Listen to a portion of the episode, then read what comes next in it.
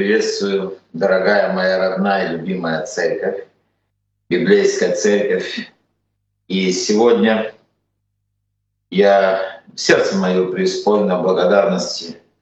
Я с смирением и трепете стою перед Господом и стою перед вами для того, чтобы вместе с вами благодарить Бога, прославлять Бога, участвовать в этом богослужении, в прославлении нашего Господа. И я хочу пожелать вам за поздравление с днем рождения. И желаю, желаю близким и дальним. И да благословит всех нас Господь. Большое вам спасибо, большая благодарность. Признателен за всякое доброе слово и особенно за молитвы народа Божия.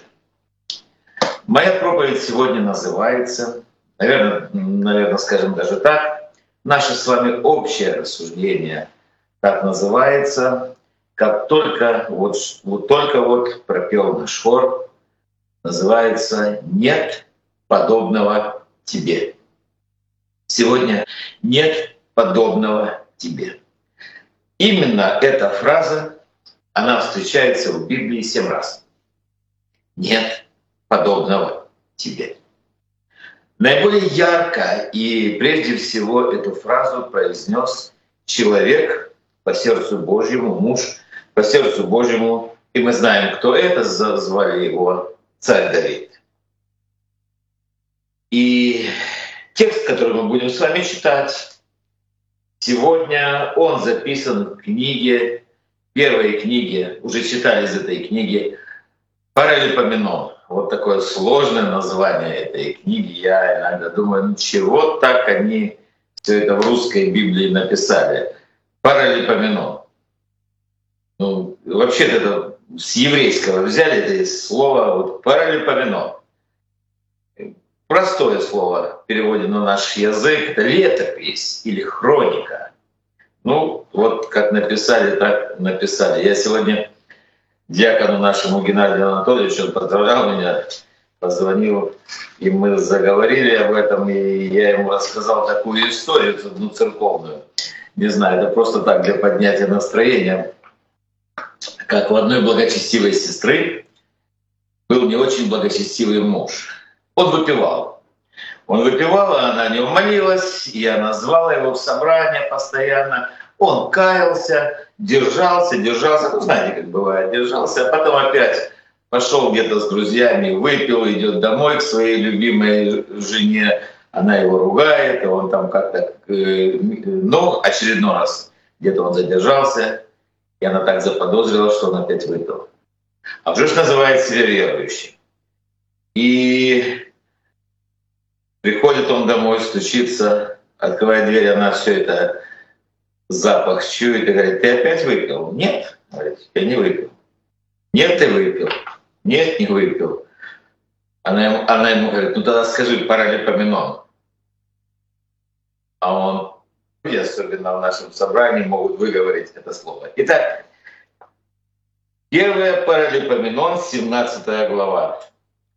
Здесь мы будем читать, я прочитаю один стих. Наш текст вообще-то первые 20 стихов, но мы прочитаем а историю, которую я расскажу для, для того, чтобы сэкономить время, я расскажу своими словами. «И пришел, первое Паралипоменон, 17 глава Божия. И что такое дом мой, что ты так возвысил меня? Но и этого еще мало показалось в очах твоих Божьих.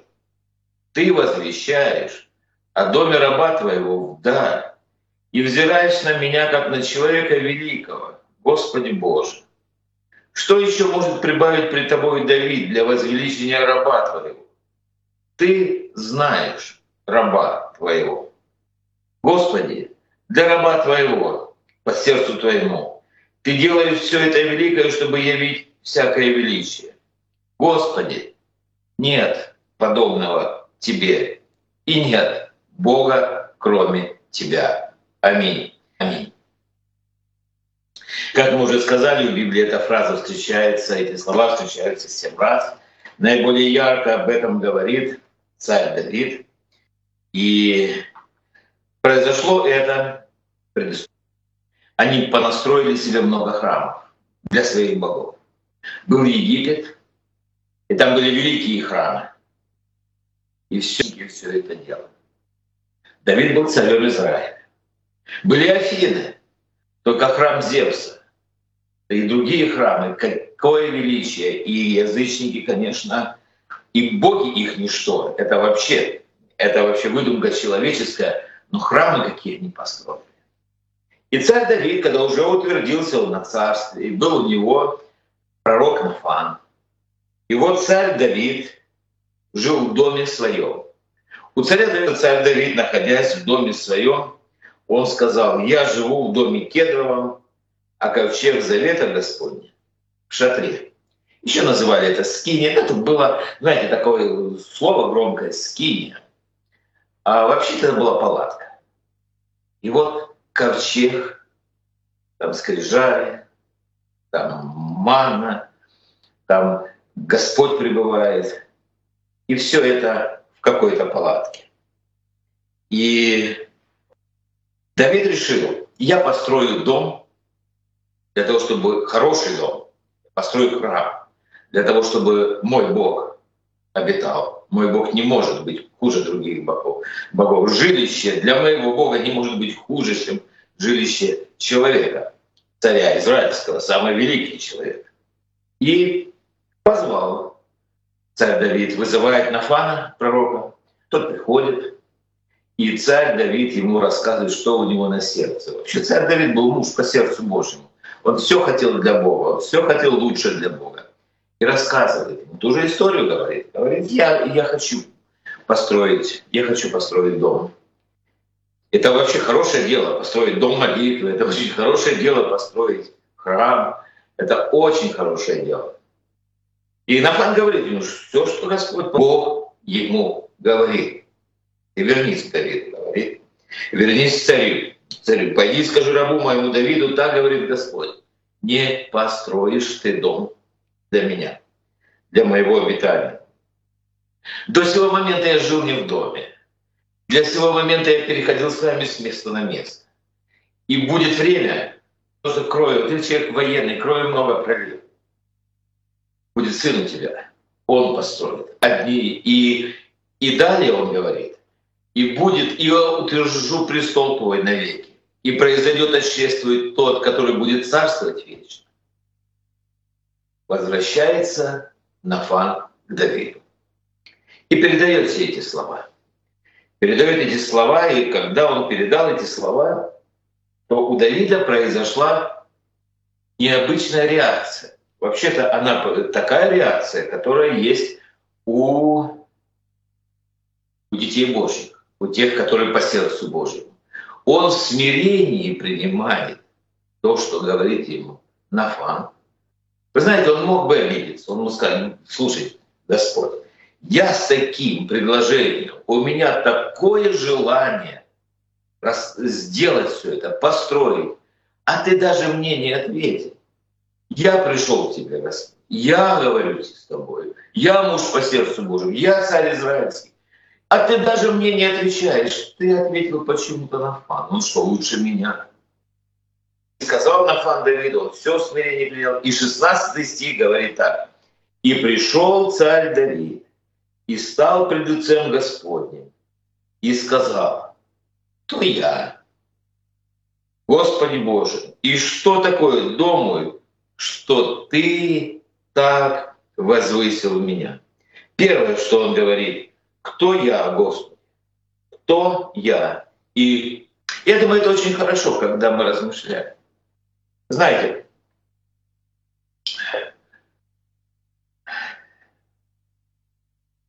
в религиозном мире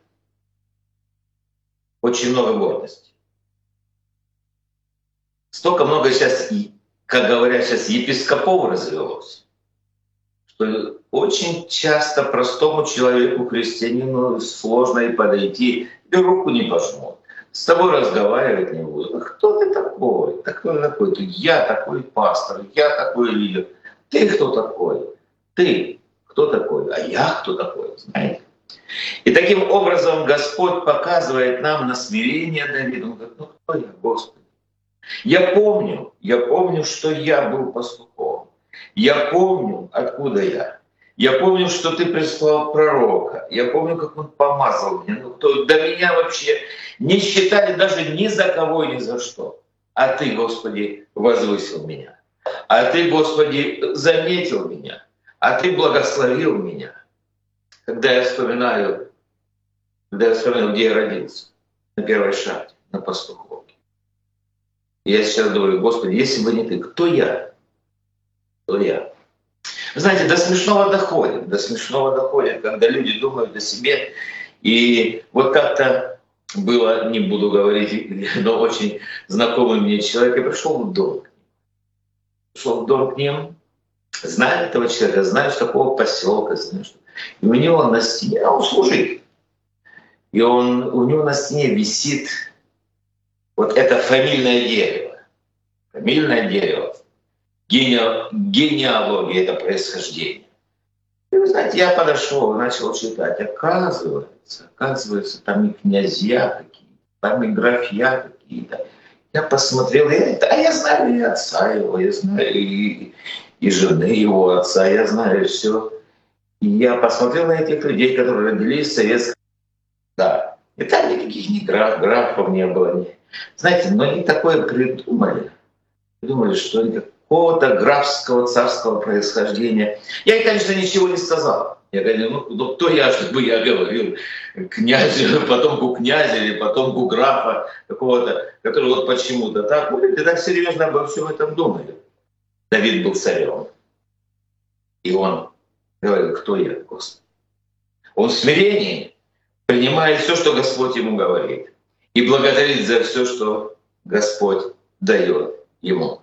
Знаете, ближе к Новому Завету, э, помните, однажды в Евангелии Луки, в 5 главе записана история, когда однажды, когда однажды народ теснился к Иисусу Христу, чтобы слышать Слово Божье, он стоял в озере Генесарецкого, увидел две лодки, стоящие на озере, а рыболовы, выйдя, вымывали сети, войдя в одну лодку, которая была Симонова, он просил его отплыть несколько от берега и сел, учил народ.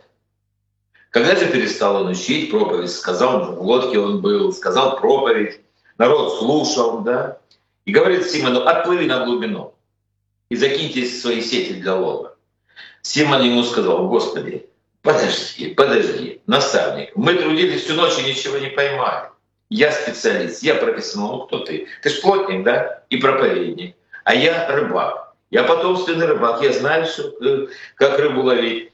Но уважая тебя, уважая твое пасторское слово, я по слову твоему закину сеть. И сделав это, они поймали великое множество рыбы, Библия говорит, и даже сеть у них прорывалась. И дали знак товарищам, находившимся в другой лодке, те пришли помочь, или пришли и наполнили обе лодки так, что они начинали тонуть. Улов был не на одну лодку. Представляете, вот просто в, они просели в воду и так, что вода уже начинала э, заходить. Увидел, увидел это, увидел этот ошеломляющий результат. Симон, Петр припал к ногам Иисуса. И знаете, что он сказал? Он сказал, выйди от меня, Господи, потому что я человек грешный. я все сразу понял. Господи, я человек грешный. Я кто я перед тобой? Вы знаете, Бог благословил Петра. Бог благословил Петра, и мы можем так смоделировать немножко разговор. Он говорит, Петр, Петр, я благословлю тебя.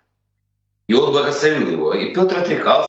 Сегодня каждый мальчишка, который называется Петром, это в честь Петра. Сегодня города названы в честь Петра. Сегодня самые великие храмы названы в честь наверное, самый большой храм в Ватикане назван в честь Петра. Но, но это, знаете, это все, это все последствия. Тот момент Петр говорит, выйди. Кто я, Господи? Я человек сердца сказать, Господи, кто я? Ты нашел меня. Ты нашел меня в страшном рве, в тенистом болоте. Нашел меня в мирских путях. Ты нашел меня и спас меня. Кто я, Господи? Давид говорит. Кто я, Господи? Да благословит нас Господь, дорогие друзья. всегда в смирении пред Господом ходить. Я в первую очередь это говорю себе. Я в себе говорю.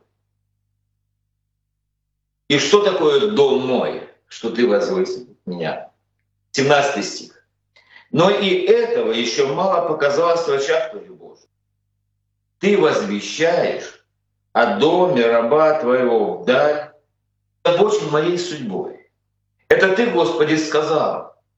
Мы должны помнить, дорогие друзья, что тогда еще не было ни э, других э, писаний, других пророков. Тогда не было даже книги притчи Соломона. Книги Псалтир не было тогда. Библия то была, только пятикнижие было. Он говорит, Господи, я смотрю на Тебя, и я смотрю на себя, а Ты, оказывается, думаешь обо мне.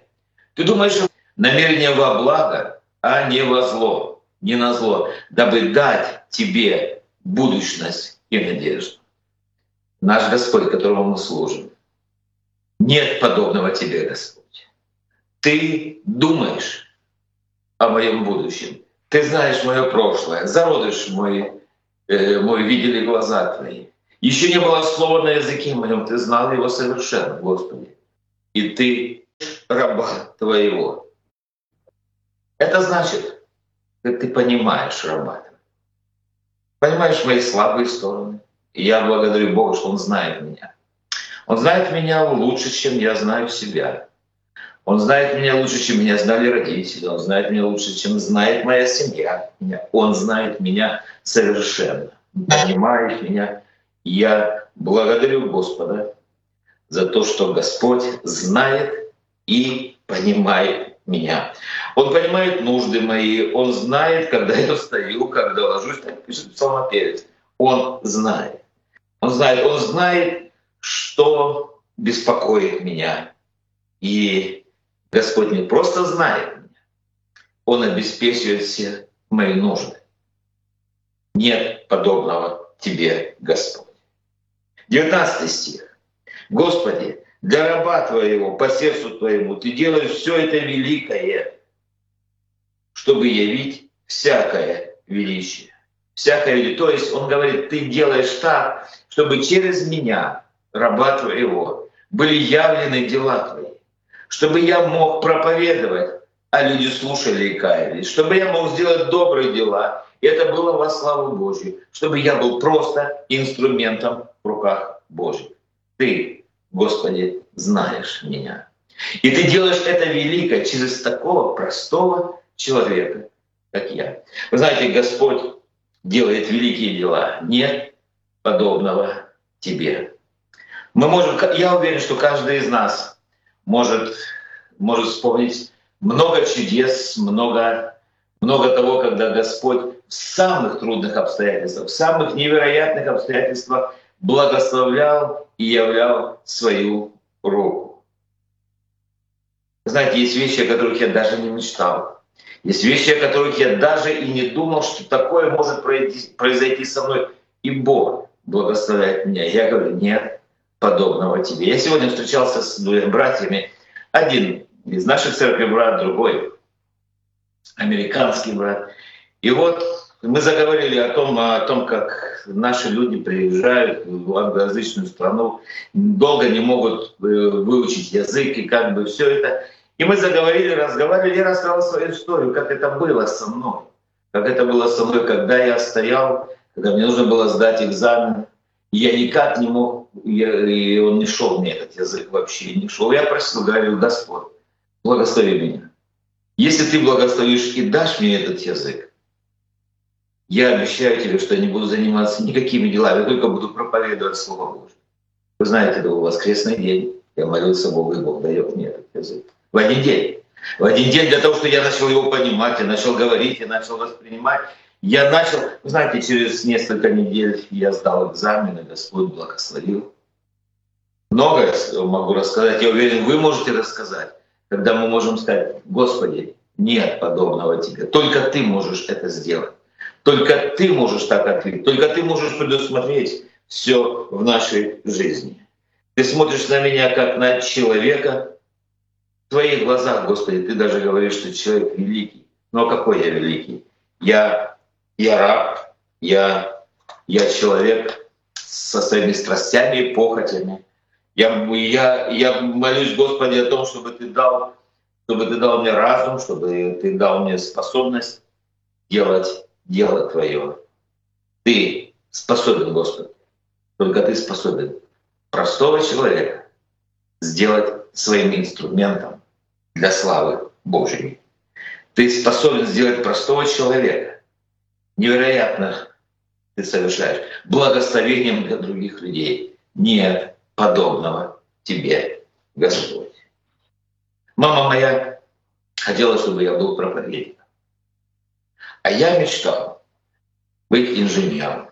Я мечтал быть великим человеком, и то, и то. Я говорю, мама, я хочу быть и тем, и другим. А мама моя говорила, а я молюсь, чтобы ты был проповедником. И вы знаете, ничего не получилось у меня из моих мечтаний.